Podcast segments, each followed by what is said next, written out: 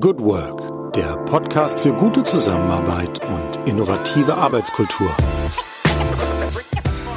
Herzlich willkommen am Tag X plus 102 in unserer Corona-Chronik im Podcast Good Work, dem Podcast für gute Zusammenarbeit und für zukunftsfähige Arbeitskultur. Mein Name ist Julie Jankowski und ich begrüße euch heute am 26. Juni ganz herzlich in unserer Sonderreihe Gute Zusammenarbeit in Zeiten von Corona. Ja, über 100 Tage äh, machen wir diese Chronik hier jetzt. Vor 102 Tagen genau wurden die Schulen geschlossen. Ähm, das Schicksal in Deutschland und auch überhaupt in der Welt nahm seinen Lauf. Wir hatten eine ganze Reihe von drastischen Einschränkungen im öffentlichen Leben erfahren. Mittlerweile sind wir da wieder in einer anderen Normalität angekommen. Und wir fokussieren hier in dieser Chronik auf das Thema Arbeitswirklichkeit. Das heißt, was hat sich verändert durch Corona? Wie wird zusammengearbeitet? Welche Themen spülen sich sozusagen an die Oberfläche? Ganz kurz zum Abriss. 26. Juni, die Menschen stehen in den Startlöchern in Richtung Urlaub. Großes Thema. Wie sieht Urlaub aus in Zeiten von Corona? Gerade ganz aktuell gab es nochmal ein paar negative Nachrichten. Ähm, es gibt, wir, wir haben jetzt aktuell das Thema der lokalen Corona-Hotspots und wie wir damit umgehen. Ähm, Stichwort Tönnies, ähm, dort dieser doch tatsächlich sehr gravierende Ausbruch oder Anzahl von sehr, sehr vielen Infizierten. Und es gibt jetzt wohl die Überlegung in einigen Bundesländern, dass Menschen, die aus Hotspots kommen, in Quarantäne sich begeben müssen, beziehungsweise kein Urlaubsquartier dort finden werden. Warum heben wir das rauf oder heben wir das sozusagen auf die Bühne hier einfach nochmal, um zu illustrieren, was sich im öffentlichen Raum so tut? Also das Thema Urlaub wird diskutiert, das Thema Schule nach wie vor ist ein großes Thema und auch seit ein beziehungsweise zwei Wochen ganz klar das Thema App.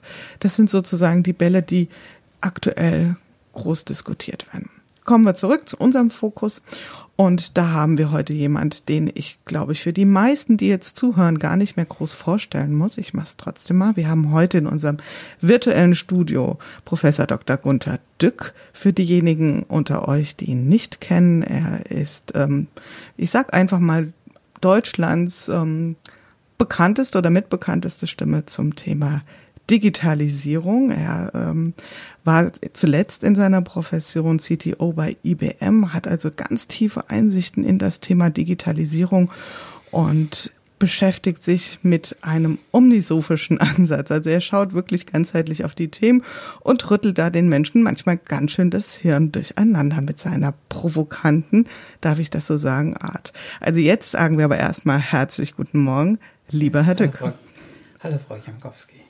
Ich freue mich sehr, Sie heute hier zu haben. Und meine erste Frage ähm, geht auch an Sie ganz persönlich. Wie geht es Ihnen heute am 26. Juni? Vor allen Dingen, wie sind Sie in den Tag gestartet? Wir, wir schlafen ein bisschen länger. Wir haben ja jetzt mehr Zeit. Ich habe praktisch Berufsverbot als Keynote-Speaker. Das ist weg. Also bei meinem Leben hat sich jetzt so, so irgendwie völlig beruhigt in, in dem Sinne ja, dann gucke ich sorgenvoll auf die Hitze draußen.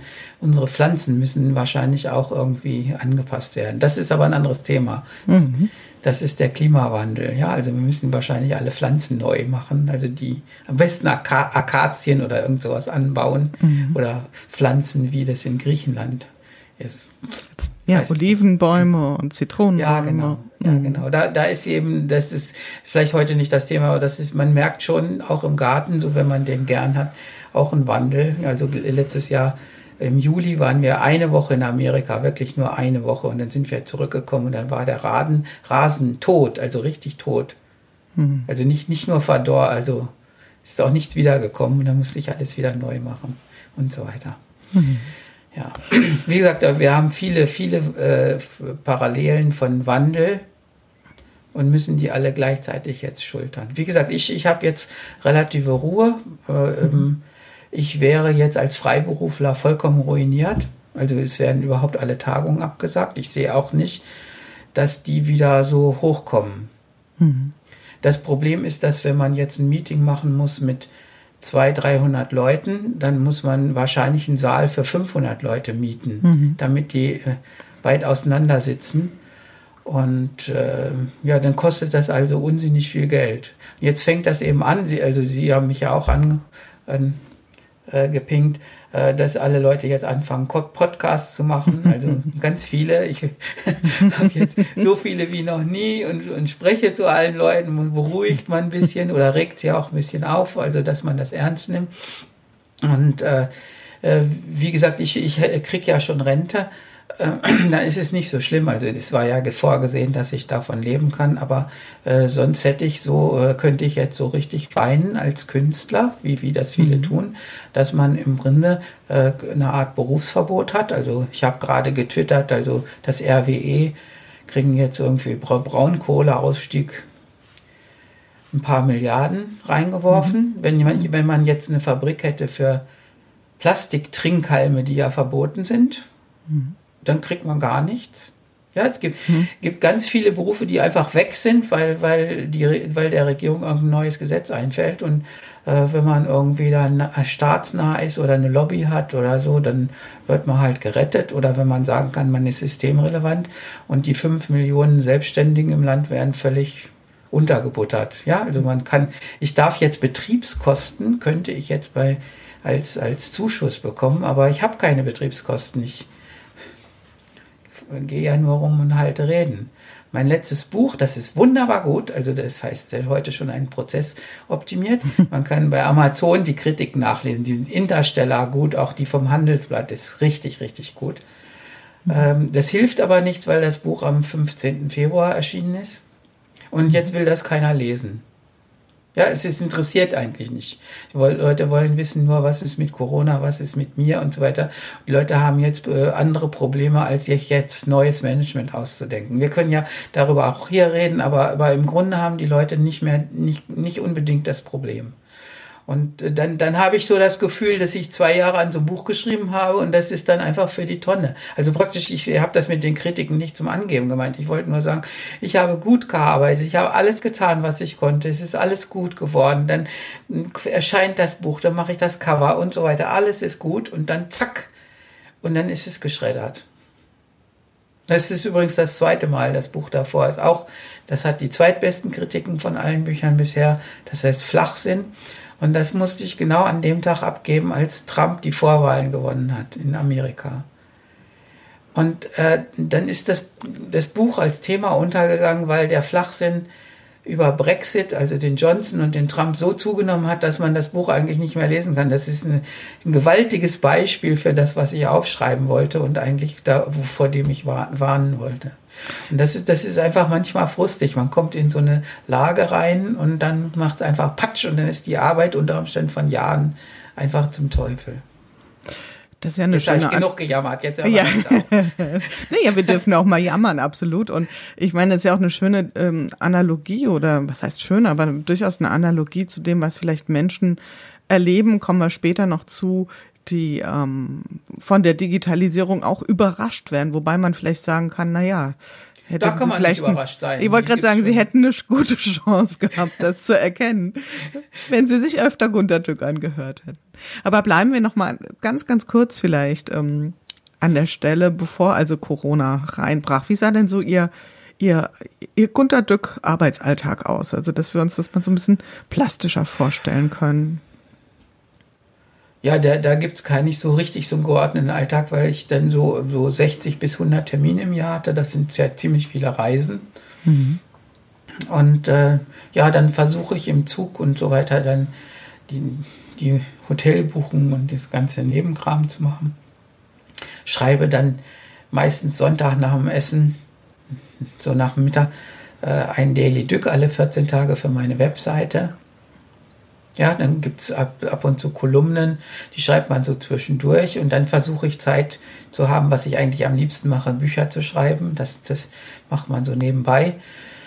Ja, dann ist der Tag voll. Also es ist relativ chaotisch, das ist aber sehr wechselhaft. Also es gibt so es gibt so Veranstaltungsrhythmen, also man muss sich da in so einen Veranstalter reinversetzen. Also der möchte jetzt ein wunderbares Meeting für das 20-jährige Bestehung von einer kleinen IT-Firma machen und dann guckt er in den Kalender, was nimmt man da? Und dann sagt er, Mai und September ist schön, da ist das Wetter toll.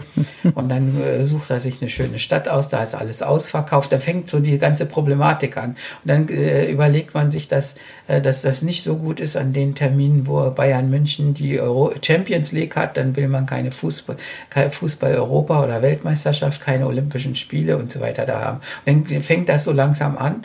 Und äh, dann gibt es gar nicht so viele Termine, wo die, äh, wo die Konferenzen sein können. Das sind so, konzentriert sich so auf 100 Tage im Jahr. Ja, also mhm. praktisch äh, Mai, Juni, März und und November ist ganz viel, da ist zwar schlechtes Wetter, aber da reisen die Leute relativ leicht, da sind auch keine Schulferien und so weiter, ja. Und man muss auch die Kunden ansprechen in der Zeit, wenn man noch in diesem Jahr was verkaufen will. Und so, da gibt es ganz, ein ganzes großes Geflecht von Nebenbedingungen und dann kommen irgendwelche 100 Tage gefühlt raus, äh, an denen Konferenzen sein sollen. Das ist dann typischerweise auch Mittwoch, Donnerstag, manchmal Freitag. Genau, ja, so. genau. Nie, niemals Montag. Nein, da muss ich das ein bisschen überlegen, ja. ja. Und, und äh, äh, diese ganzen Nebenbedingungen äh, haben einen ganz großen Einfluss auf mein Leben. Das heißt, ich habe ein verlängertes Wochenende, Montag ist nichts, ja, und mhm. dann geht's relativ los.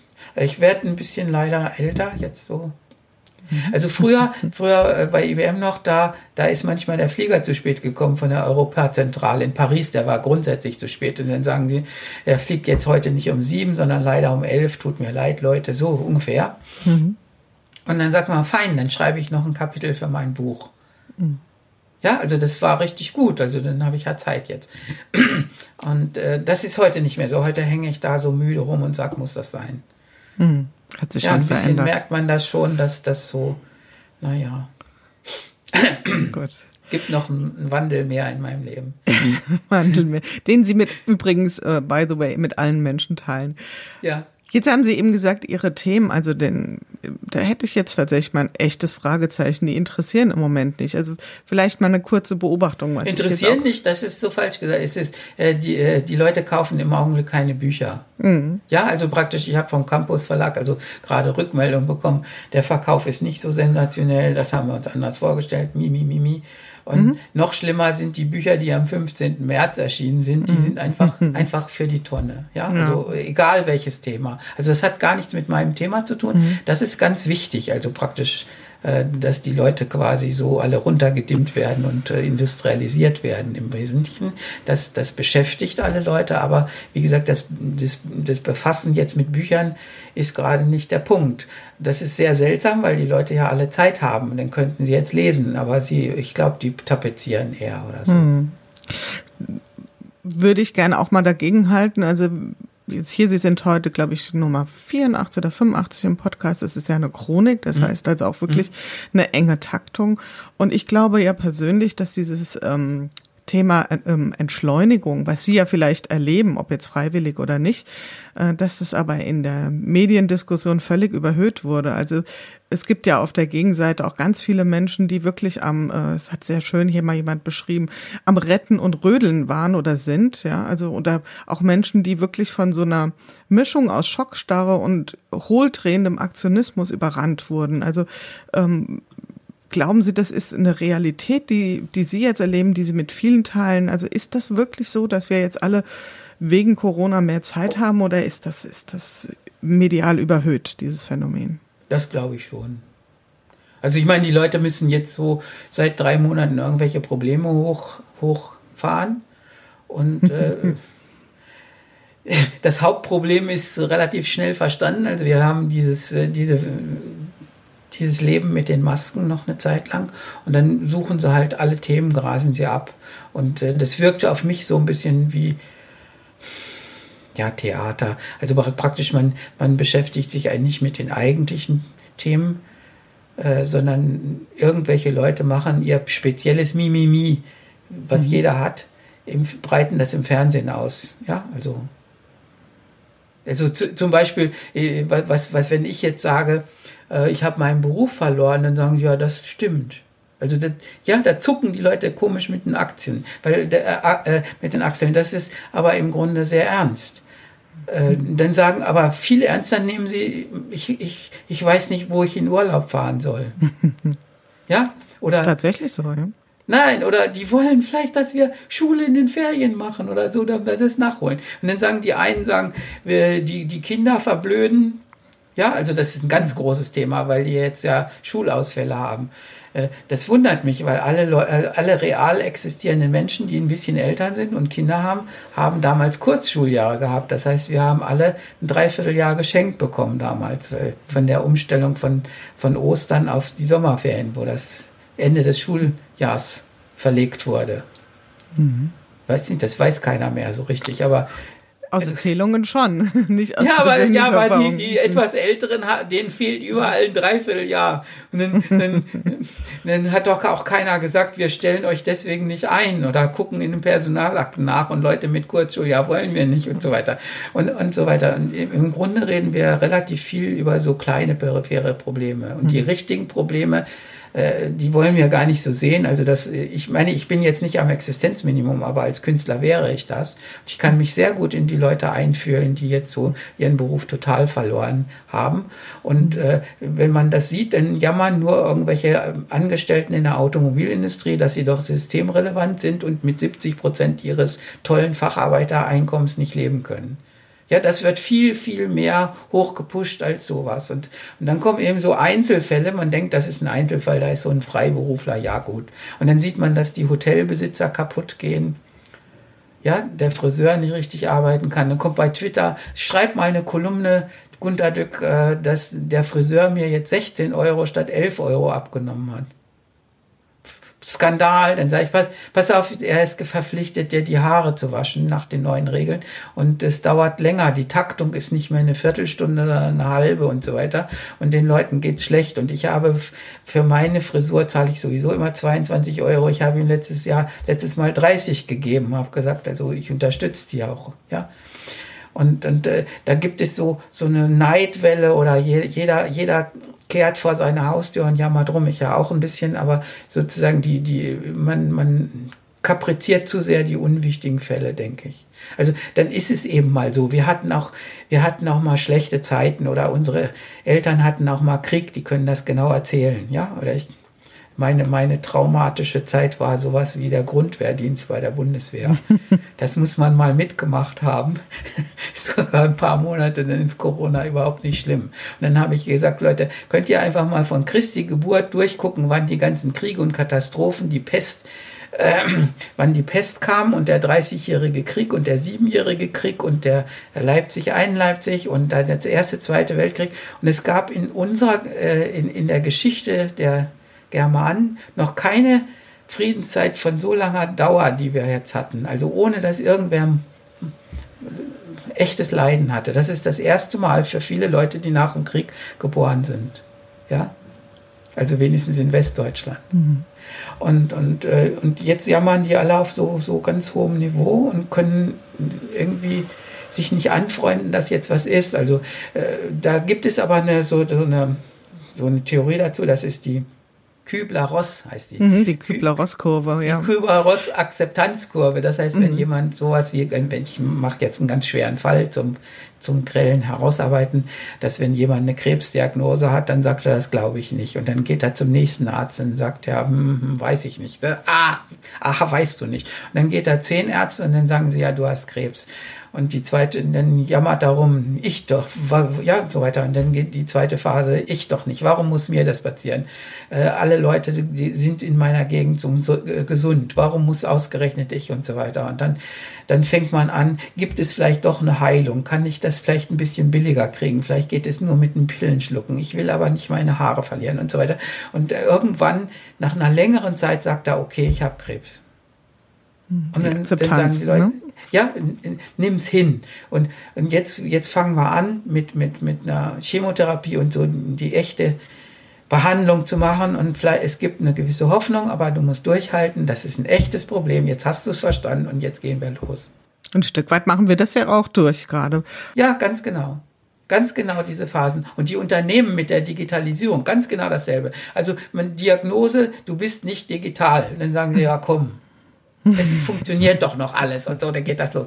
Und dann fängt, fängt das an, an irgendwelchen Stellen zu kranken. Dann sagen sie wieder die zweite Phase, warum passiert das mir? Wir haben das 100 Jahre aufgebaut, wir haben 100 Jahre Dieselerfahrung und jetzt kommen diese Dummen mit in Batterie, was soll das und so bla bla bla bla bla. Ja, so.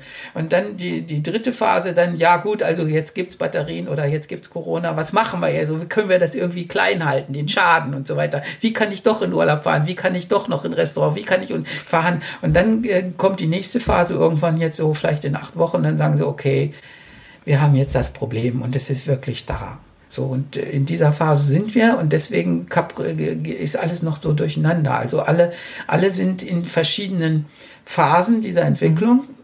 Mhm. Ich bin jetzt halt so, so, wenn man so sagt, nüchterner Mathematiker, Manager und sagt, ich kann das auch ein Jahr voll normal voraussehen. Und ich habe nicht so viele Phasen dazwischen. Das ist jetzt das, was, was ich den Leuten eben geben kann. Also wenn man, hm. wenn die Diagnose sagt, wir haben keine Digitalisierung, dann sage ich gleich, ja, dann machen wir jetzt eine. Und jetzt als Berater hat man das Problem, dass man diese ganzen Jammerphasen einfach noch miterleben will, weil so ein Betrieb einfach äh, nicht so einfach auf eine andere Kultur geht. Das, der braucht mhm. einfach diese, diese ganzen Schimpf- und Protestier Protest, Protestphasen, bis er das Problem wirklich annimmt. Das ist auch ein ernsthaftes Problem. Also versuchen Sie mal irgendwie, sagen wir mal, den Großeltern zu sagen, ihr seid jetzt alt und könnt nicht mehr den Führerschein haben. Mhm. Ja, oder man sagt, äh, äh ja, äh, irgendeinem, pass mal auf, du trinkst jetzt so viel, wir würden sagen, du mhm. bist jetzt Alkoholiker. Und das nimm das mal hin und jetzt machen wir eine Therapie. Und äh, das ist die Diagnose und dazwischen kommen ganz lange Phasen, bis, bis die Verzweiflung so groß ist, dass jemand sagt, okay, ich bin Alkoholiker und jetzt machen wir es weg. Ja, und die, das machen wir jetzt mit Corona eben auch mit. Das ist ja immer die, ähm, dass die Frage ist, hilft die Einsicht eines externen, äh, um mich zu meinem eigenen veränderten Verhalten anzutreiben? Nein, und die Erfahrung zeigt, er hilft nicht. Ja, also ich muss das nein, schon das, selbst das sagt dann, nein, wenn jetzt so ein Alkoholiker zum zum Psychotherapeuten geht, der Psychotherapeut weiß nach zwei Minuten, dass es ein Trinker ist. Hm. Sieht man vielleicht an der roten Nase und so weiter. Es ist, ja, muss noch nicht mal was sagen. Und es ist alles klar von Anfang an. Und im Grunde muss man diese Phasen bis zur eigenen Akzeptanz durchmachen. Und die Frage ist, die, die, das ist keine Erkenntnisfrage, sondern äh, sozusagen, äh, dass man Menschen oder Organisationen an der Hand führt und sie langsam dahin bringt, dass sie sagen, okay, ich akzeptiere, dass ich das Problem habe und ich habe auch eine gewisse Aussicht, dass ich das Problem lösen kann. Jetzt haben wir ja mal ein bisschen vorgespult bei, bei Corona. Also gerade wenn wir bei dem Thema Digitalisierung bleiben, ich ähm, würde da gerne auch mal ein Bild einfach äh, reinstreuen. Also ich habe die Beobachtung gemacht, wir reden über diese Themen im Moment nicht.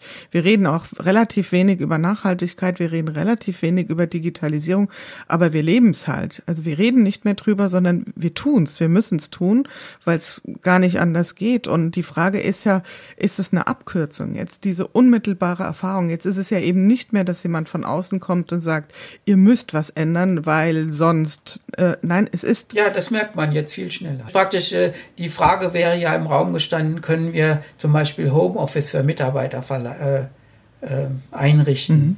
Ja, wenn das möglich ist. Und viele, viele junge Familien könnten das gut gebrauchen, weil sie Kinder zu Hause haben und so weiter. Das war bei IBM übrigens schon seit dem Jahr 2000. Wir haben alle Homeoffice im Prinzip gehabt. Damals war der Stopper bei Homeoffice, dass das Internet sehr teuer war. Also man müsste irgendwie 50 Euro bezahlen, ja. Und dann, dann wollte die IBM auch nicht, dass wir dann mit, mit unserem Privattelefon darum machen. Das gibt ab, da, da waren sie alle so sehr, sehr formal und ähm, formell. Und äh, da hat man uns einen eigenen Telefonanschluss mit eigenem Internetanschluss gemacht als Homeoffice und lauter so Sachen. Das ist heute ja weggefallen, aber im Prinzip hatten wir das die ganze Zeit schon. Und äh, dann war es so ab 2005 gefühlt immer üblich, dass eben äh, im Call dann auch ein Hund bellt oder ein Kind schreit. Ja, was, was heute wie eine Sensation durchgetrieben wird. Guck mal, da hat einer jetzt auf Zoom irgendwas gemacht und dann läuft ein nacktes Baby da hinten, hinten rum oder krabbelt oder sowas. Und das finden die Leute heute so sensationell. Ich will nur sagen, dass das äh, nach meiner Erfahrung bei IBM, wo, wo man relativ immer weit vorne war, zeitlich, äh, das ist jetzt 15 Jahre alt. Das, das lockt nicht mal ein Lächeln vor. Man, es geht gar nicht darum, dass man das als Sensation empfindet, sondern als das neue Normal, wie man so mhm. gesagt. Und das kommt bei Corona jetzt relativ schnell durch. Äh, die Leute gehen ins Homeoffice, stellen fest, dass die Software nicht funktioniert.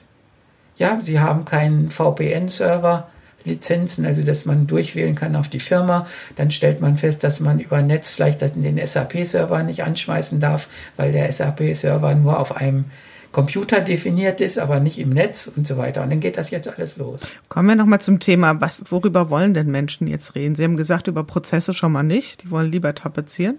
Nein, doch, wollen sie schon. Ich sage nur, sie, sie wollen eigentlich, äh, sie haben nur das Corona-Problem so vor Augen, dass sie, dass sie alles ausblenden. Es geht nicht darum, dass sie darüber nicht reden wollten. Das ist nicht der Punkt. Sondern, sondern es gibt ein, dieses eine Thema, was plötzlich alles dominiert. Mhm. Ja, also praktisch, da ich äh, bei Homöopathie, da gibt äh, Hahnemann. Also zu Globuli kann man sagen, was man will.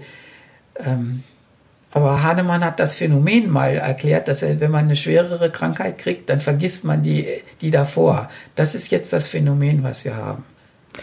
Bo ja, also das, dass wenn man, sagen wir mal, irgendwie, irgendwie eine Neurodermitis oder irgendwas hat und beschäftigt sich den ganzen Tag damit und dann kriegt man eine andere Krankheit, die viel mehr Aufmerksamkeit äh, verlangt, dann gibt es Fälle, wo die alte Krankheit verschwindet, weil, der, weil man es irgendwie vergisst. Also gibt's Fälle. Und in, in sowas erleben wir in der Gesellschaft, dass alles, alles was was auch wichtig ist, plötzlich äh, gegenüber dem Akuten plötzlich verschwindet. Also die, äh, die Klimadiskussion, die wir vorher hatten, die ist auch weg. Also ich kann das verstehen. Also wenn ich jetzt Klimaaktivist bin, dann sage ich, wir haben es jetzt endlich mal so auf den Punkt gebracht, dass die Welt zugehört hat und dass man vielleicht Brasilien den Kopf abreißt für das, für das weitere Roden und so weiter. Wir waren nah davor, dann kommt Corona und dann interessieren sich die Leute nur noch, können wir immer noch Gyros essen in der griechischen Kneipe nebenan. Und dann haben sie ganz andere Pläne, Pläne äh, äh, andere Aufmerksamkeitsschwerpunkte, die eigentlich gegenüber sowas wie Klimawandel und äh, Veränderung der Gesellschaft irgendwie völlig zurücktreten. Was werden die Menschen mitnehmen als Lernerfahrung? in den bleiben wir mal bei den Unternehmen. Das ist die Frage, ob sie was lernen. Die, die Leute, die Leute lernen ja nicht, sondern sie, sie, sie äh, lavieren jetzt durch. Ja, die, die Frage ist, die, es, geht, es geht einfach um die Frage, wenn, wenn jetzt Unternehmen Homeoffice zum Beispiel einführen, dann ist das eine bleibende Erfahrung. Ja, und dann hat man sich daran gewöhnt. Es gibt, äh, man muss einfach fragen, welche, welche Erfahrung vergesse ich schnell wieder und konvergiere sofort auf das Gestern zu, also dass es wieder so ist wie früher. Und welche Erfahrung äh, behalte ich jetzt sozusagen in, in meinem Erfahrungsschatz drin? Und das kann sein, wie ist das im Homeoffice? Ähm, eine ganz große Erfahrung hat IBM gemacht im Jahre, hm, hm, ich weiß es nicht mehr, ich glaube 97, so ungefähr. Also eine ganze Generation davor, äh, da haben wir die Zeitkarten abgeschafft. Und da gab es das Gerücht, dass die Mitarbeiter, wenn man die Zeitkarten abschafft, einfach faulenzen. Ja, wir hatten dann auch zunehmend Homeoffice oder wir, äh, es ging darum, dass man die, dass die Berater jetzt ziemlich viele Reisen hatten und so. Und dann gibt es einen Overkill an Bürokratie, wenn man das alles immer zumisst. Und dann haben sie gesagt, komm, lass es einfach sein.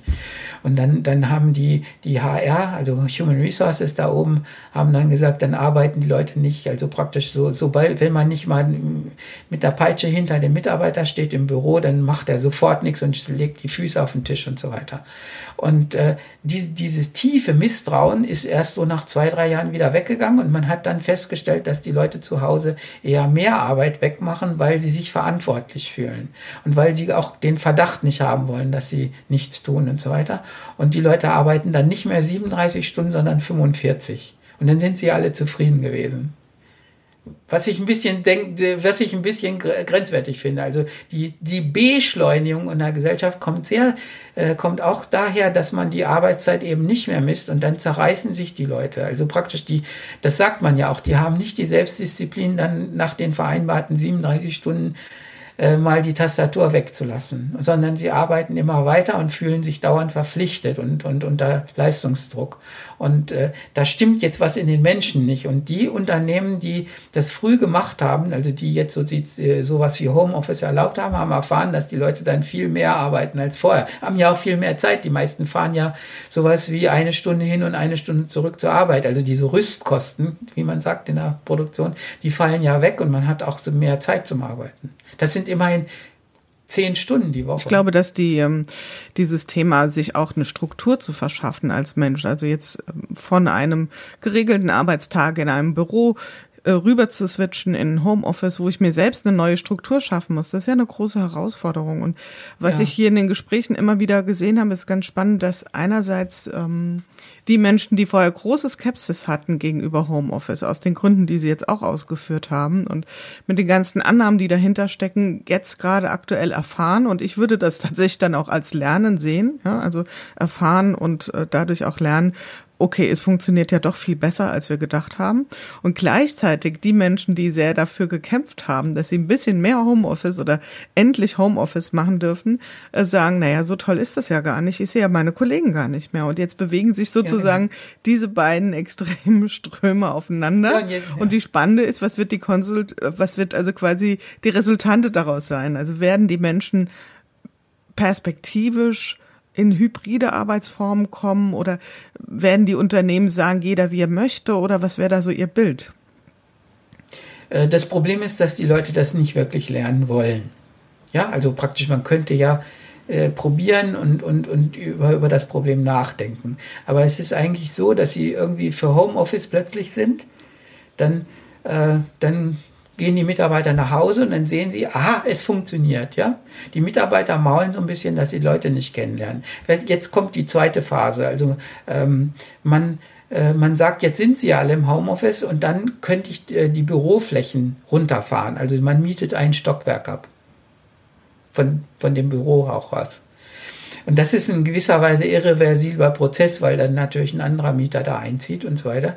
Und dann sieht man, ah, das funktioniert, gehen immer mehr ins Homeoffice, ja. Also äh, bei, bei IBM hatten sie zum Teil, also ich war der Einzige, glaube ich, der sich immer so lautstark fast ausgekotzt hat und habe immer gesagt, wir müssen auf einer Massentierhaltungsarbeitsfläche arbeiten und bin immer dagegen gewesen, also ganz kerzengerade dagegen. Dann sagen sie natürlich, ich bin Matheprof und Matheprofessoren sind ganz empfindliche Wesen, die müssen immer so in einem eigenen Zimmer äh, sein oder im Garten rumlaufen und so weiter, was auch stimmt.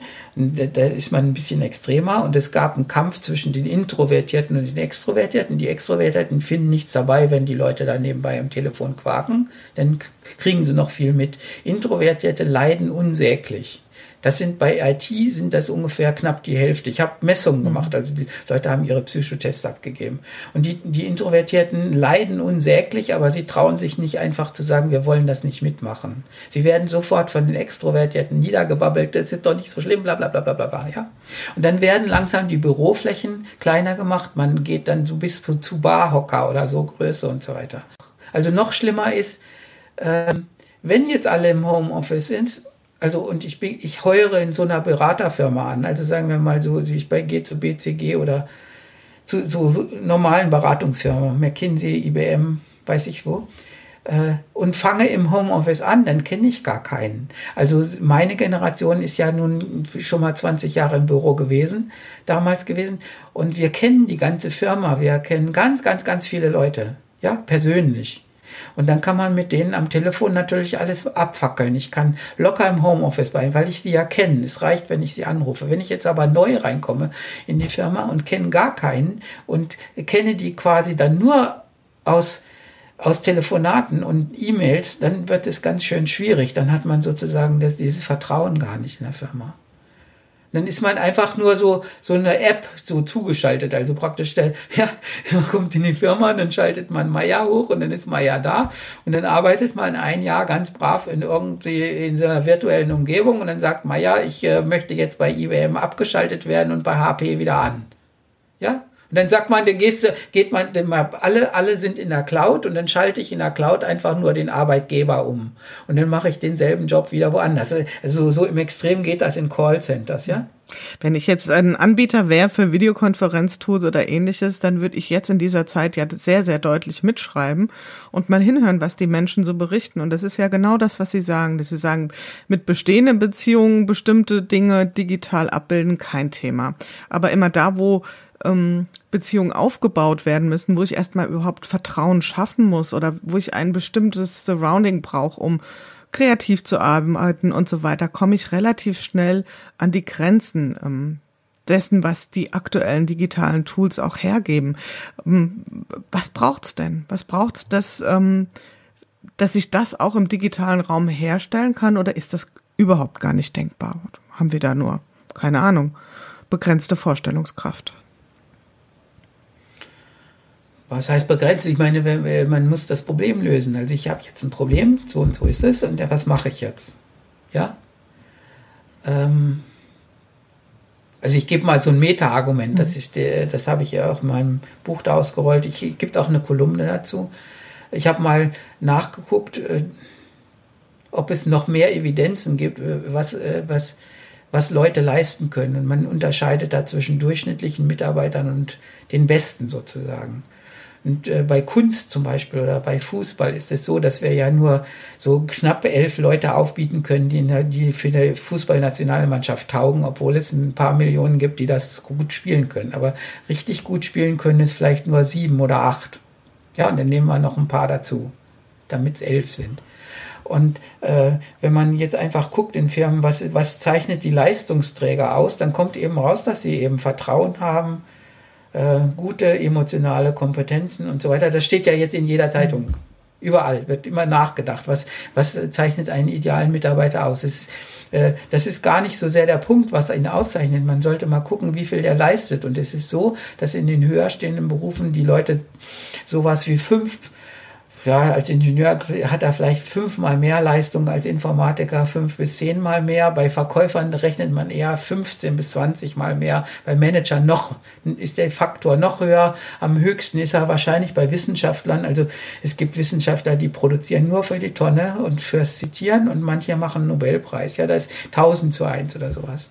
Und, und das muss man sich mal überlegen. Und alle, alle, äh, wenn man immer guckt, wer jetzt der Top, Top, Top ist, in Mathematik ist es natürlich der Brüter, aber in den meisten, in den meisten Fällen ist das jemand, der sowas wie agil, resilient, äh, persönlich top drauf, eine, äh, eine Selbstbewusstsein hat, alles anpackt, in der Krise sich zu helfen weiß mit und hauptsächlich mit Menschen klarkommt.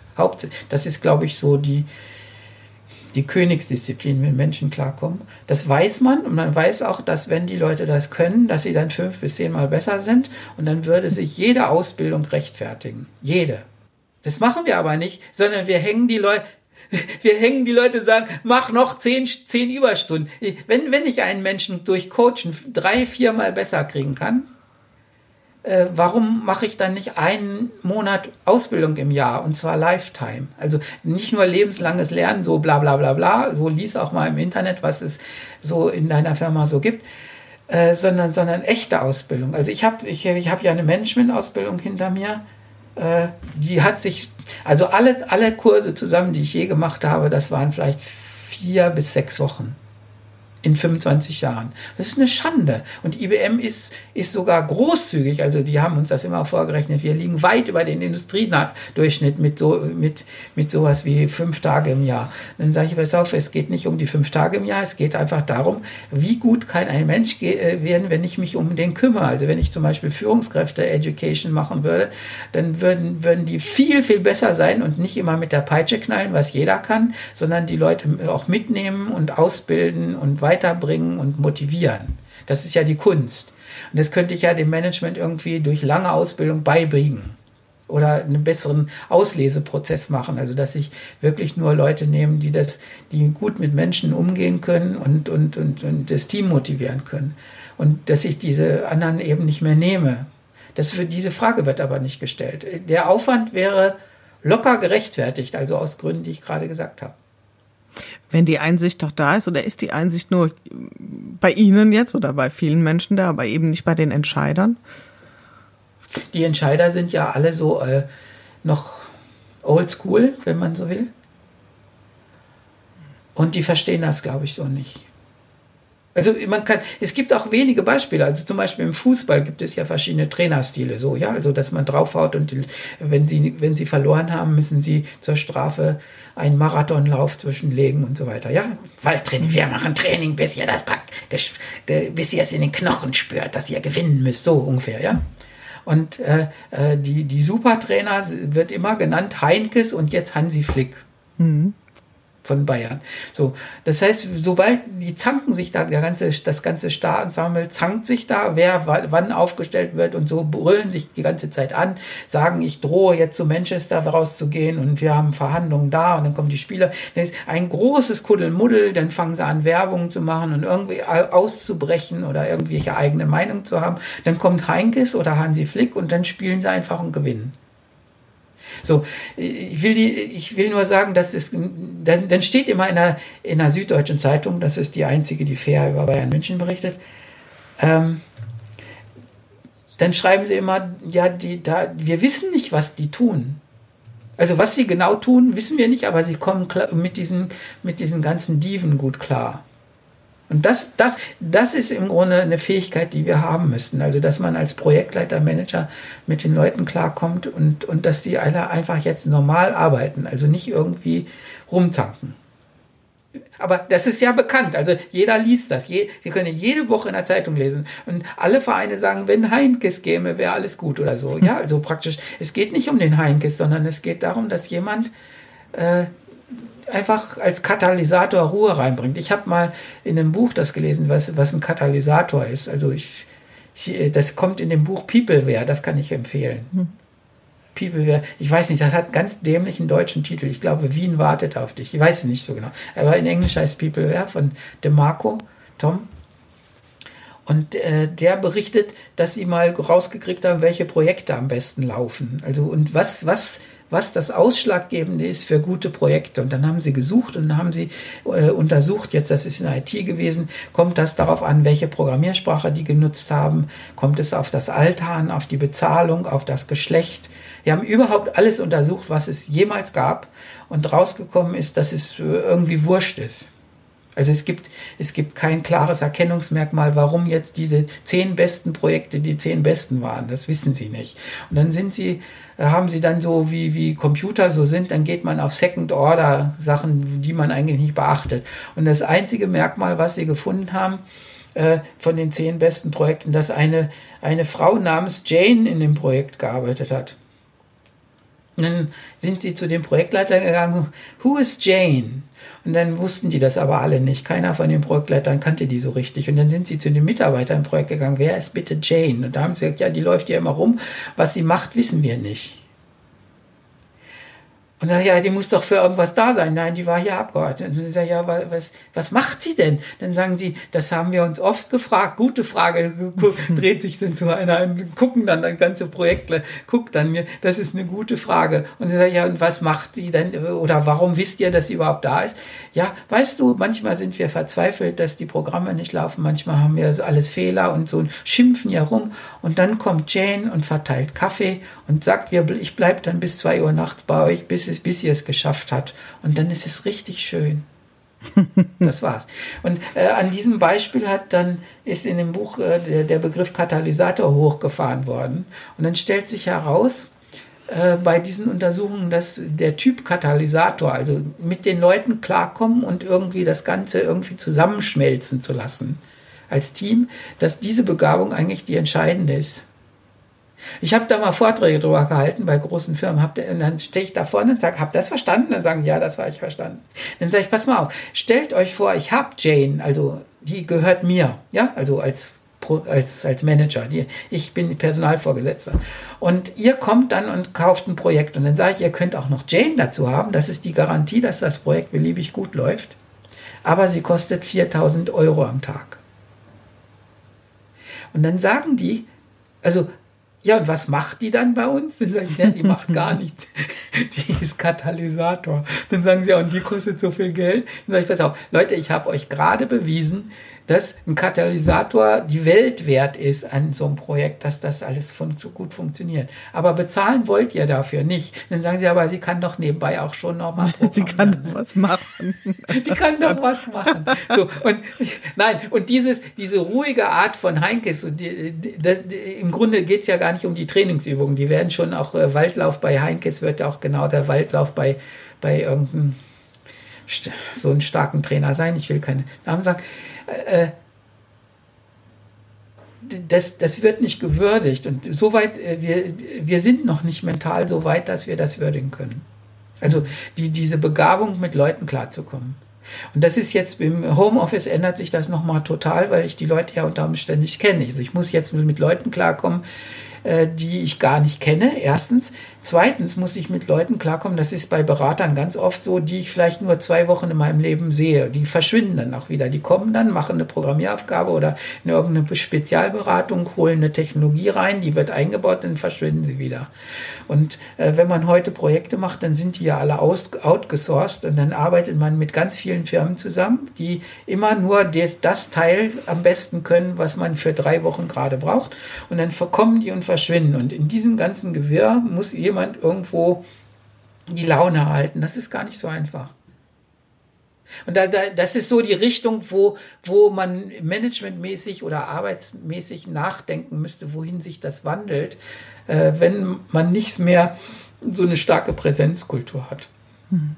Das heißt also, die Frage, ähm, haben Sie Chain-Potenzial, müsste ja Einfluss haben auf die Auswahl.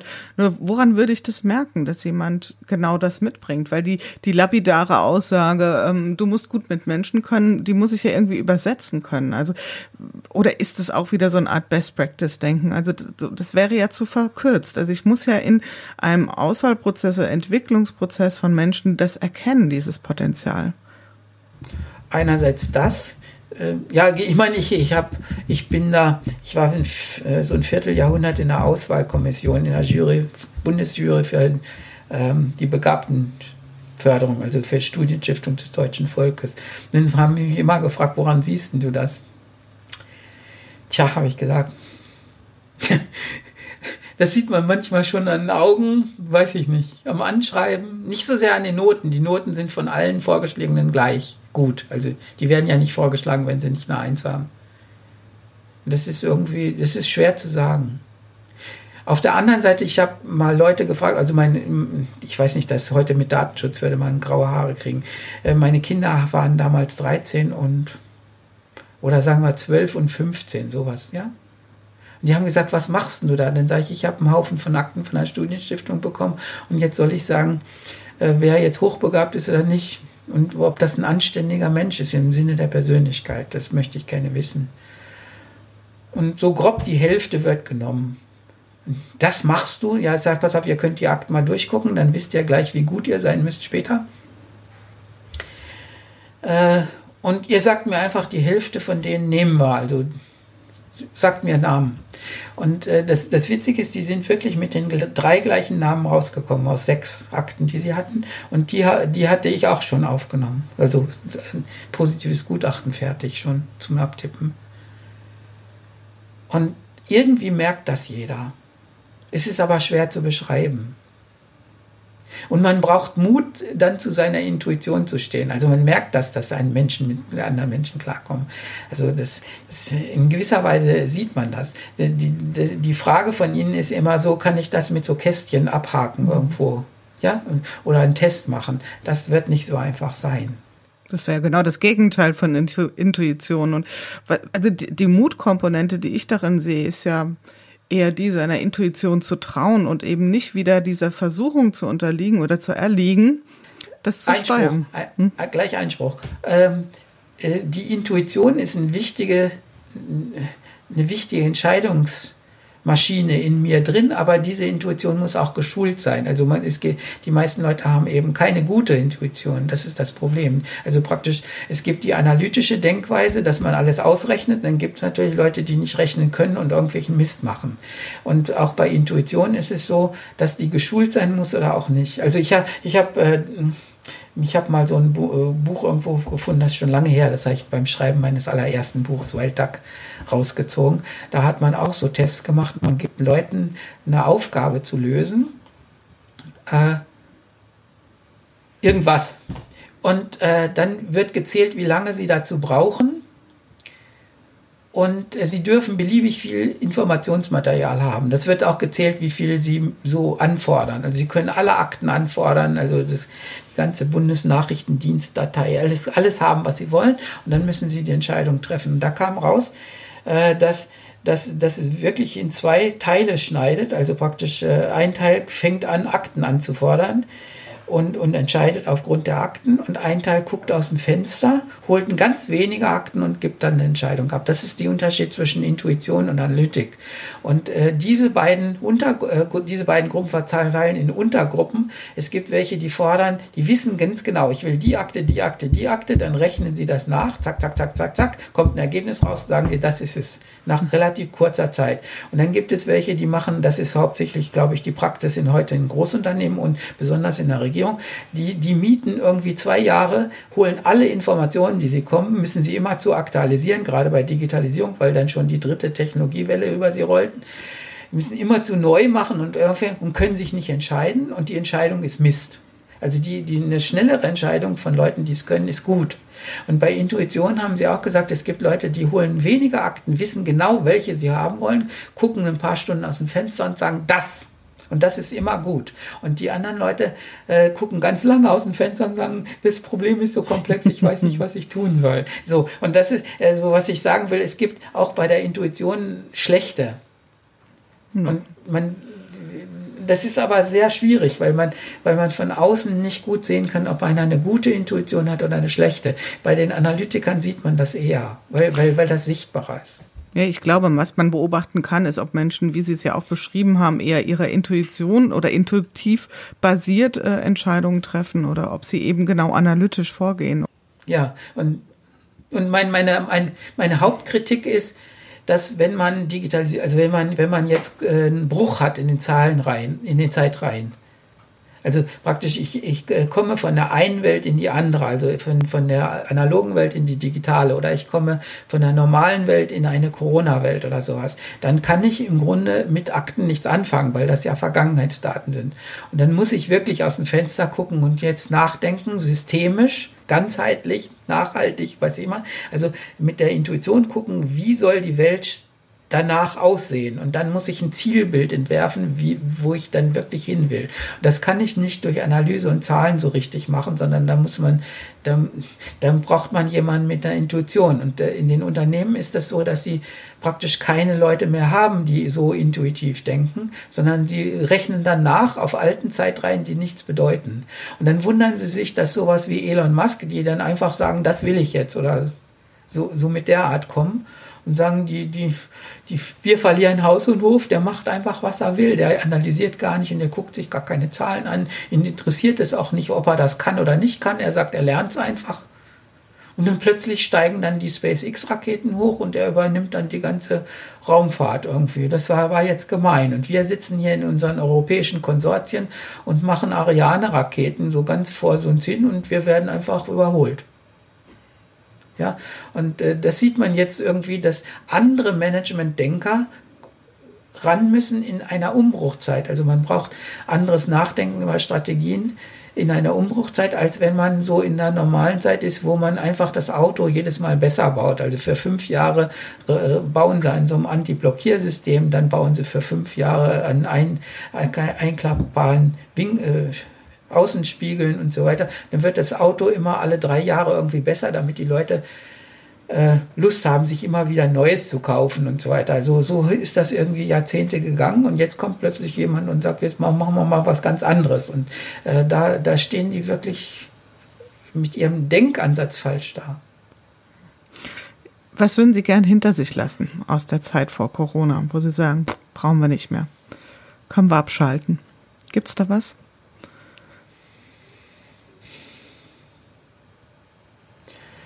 Weiß ich nicht. Ich meine, schwer zu sagen. Also ich, ich, äh, das, das fragen sich sehr, sehr viele Leute. Also praktisch die meisten Leute wünschen, dass die Menschen besser werden. Das schafft Corona nicht.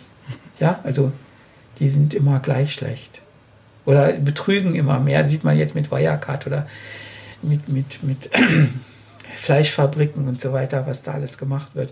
Das, das, da sagt man, das, das ist nicht schön, aber äh, es hilft auch nicht, das sich zu wünschen, das hinter sich zu lassen. Also das bleibt halt. Äh, was, was, was ich so erlebt habe in, ja, in meinen früheren Jahren ist, dass wir eigentlich früher mal eine behäbigere Wirtschaft hatten. Das hieß soziale Marktwirtschaft. Und da war der, der Trend eigentlich nicht, dass man möglichst viel Gewinn erwirtschaftete, sondern man war damit zufrieden, auskömmlich klarzukommen. Ja, man macht dann immer so Gewinnen und schüttet Dividenden aus, den Mitarbeitern geht's gut und die kriegen dann auch, die dürfen in dem vereinseigenen Hotel oder bei der Bahnbetriebsküche umsonst essen oder kriegen die Fahrten umsonst. Wir geben ihnen Goodies und es war eine große Familie und allen ging's gut und das liegt einfach daran, dass man dass man nicht süchtig war, immer noch mehr Gewinn zu haben, sondern es reichte, wenn man gut auskam. Und das, das hätte ich gerne wieder. Das ist auch nicht weiter schlimm. Ja, ich meine, wir können, wir könnten zum Beispiel den Mindestlohn, ich weiß nicht, das ist jetzt wieder so eine einfache Maßgabe, das wird vielleicht komplizierter sein, aber jetzt, um, um mal so einen Punkt zu machen, ich kann ja den Mindestlohn vielleicht auf 15 Euro anheben äh, oder so lange anheben, bis auch das Fleisch zerteilen und das Taxifahren und das Spargelstechen auch von Deutschen gerne gemacht wird. Ja. Also wir, wir haben ja genug Arbeit, wir haben äh, alles für alle so, aber äh, die, man will gar nicht so in diese ausgebeuteten Berufe rein und dann äh, helfen wir uns so ein bisschen, dass das eben Leute aus Osteuropa machen, die mal reingeflogen werden oder herkommen und dann krank werden oder in seltsamen Unterkünften wohnen und so weiter. Und wir lassen da eine Parallelgesellschaft zu, weil wir das alles so billig haben wollen. Aber äh, ich würde überhaupt nichts machen, wenn der Spargel eben wie dieses Jahr eben nicht so wirklich unter 10 Euro ein Kilo fällt. Es geht doch auch. Und dann können wir diese Leute irgendwie alle menschenwürdig wieder behandeln. Das, das, äh, das geht, das habe ich erlebt, als ich so 30, 40, 50 war. Das gab's. Wir hatten auch mal unter irren Lohneinbußen, haben wir es geschafft, auf eine 35 bis äh, noch Grundstunde, Wochenstunde zu kommen. Wir haben wirklich äh, so in ich weiß das noch, ich habe meine erste Zeitkarte ausgefüllt im Jahr 87, so eine Stechkarte bei IBM, 15. März 87. Und wir hatten damals einen 35-Stunden-Vertrag und es war klar, dass wir nach 35 Stunden einfach wieder gehen bei IBM. Das war absolut klar. Die, es, es, gab dann ein paar Leute, die haben ein bisschen mehr gearbeitet, aber im Prinzip sind alle mit 35 Stunden hingekommen. Ich habe das auch so gemanagt. Wir sind glücklich um acht ausgeruht oder um neun zur Arbeit gekommen und sind auch alle um fünf rausgegangen. Ich habe den Leuten gesagt, hey Leute, äh, wenn jemand nicht glücklich zur Arbeit kommt, dann kriegt er von mir, da müssen wir fast so nochmal drüber reden. Und ich möchte, ich möchte, dass ihr eure Kinder kennt und äh, schön nach Hause kommt und einfach fröhlich zur Arbeit kommt, fröhlich eure acht Stunden arbeitet und fröhlich wieder nach Hause geht. Und ich habe gesagt, wenn einer Überstunden macht, hier bis 8 Uhr abends, das sehe ich nicht gerne. Ich sehe das ja an den Zeitkarten. Ich, ich erwische euch ja, weil ihr das ausstecht. Und dann stelle ich nicht fest, dass ihr mehr gearbeitet habt, sondern dass ihr weniger geleistet habt. Arbeit ist also Leistung ist Arbeit durch Zeit. Und wenn ihr die Arbeit, die ich euch auferlegt habe, statt in acht Stunden nur in zwölf Stunden schafft, dann seid ihr im Grunde unfähig und ich muss euch bestrafen. Dann habe ich die langsam gedisst, dass sie auch wirklich sowas wie in 37 Stunden Woche hingekriegt haben. Und wir waren ein relativ glückliches Team. Und das, das hat sich so irgendwie dann aufgelöst, in, als so praktisch die, die, Arbeit, die McKinseys überall rumgekommen hat und wie viel Zeit vertrödelt ihr beim Mittagessen und so weiter. Dann kamen die alle und haben das gemessen. Und dann hat man angefangen, also die Leistung zu messen und so weiter. Und dann ist das rein, eingerissen, was heute Shareholder Value und Prozessoptimierung heißt. Und man hat das, man hat eigentlich äh, die Prozesse gar nicht so sehr optimiert, sondern man hat in vielen Berufen es geschafft, dass die Leute statt 35 Stunden glücklich arbeiten, jetzt 60 Stunden hektisch arbeiten. Und äh, ich habe dann öfter gefragt, das sind ja so 50 oder 50 plus Aufschlag in der Arbeitszeit, die die Leute jetzt sozusagen sich der Firma hingeben, wie Leibeigen oder Sklaven. Äh, was ist eigentlich mit diesen 50 Prozent, die wir uns zusätzlich einsetzen über die 35 Stunden Woche hinaus? Die hat man uns einfach gestohlen. Und dann sagen die die Manager, die Manager aller Firmen, wir sind total toll und haben den Gewinn gesteigert. Das liegt einfach daran, dass die Leute statt 35 Stunden eben 50 arbeiten. Und das muss nicht sein. Es gab früher das auch. Ja, und äh, früher haben sich auch die Gewerkschaften darum gekümmert, dass es uns gut geht. Heute kümmern sie sich eigentlich nur darum, die Drohung der Arbeitgeber zu parieren, dass man nach Indien geht oder nach China. Das geht ja. einfach nicht. Und ein Stück weit auch das äh, für die eigene Existenzberechtigung. Also so hat es ja, zumindest da, auf den Anschein. Ja, jetzt können Sie mir als alten Knochen sagen, der will alles wieder wie früher haben oder so. Ich, ich will nur sagen, das Konzept der, der Marktwirtschaft, der sozialen, ich betone, sozialen Marktwirtschaft hat doch funktioniert. Es ging Wird ja auch wieder diskutiert die Tage. Also ich ja, muss man nicht dann diskutieren, man muss ne, das machen. Ja, genau, aber ich erlebe da durchaus eine Renaissance, dass das wieder auf die Agenda gehoben wird. Ja, dann braucht man aber Arbeitnehmervertretungen, die da knackhart streiken, wenn die das nicht machen. Ja, und das ist verloren gegangen. Also die, dadurch, dass wir jetzt so viele Selbstständige mehr haben, dass die Leute so als Freelancer überall arbeiten, als Leiharbeiter und so weiter, dann gibt es ja eine immer größere Klasse von, von Leuten, die so als atmende Reserve quasi äh, entrechtet arbeiten und, oder, oder irgendwie relativ frei sind.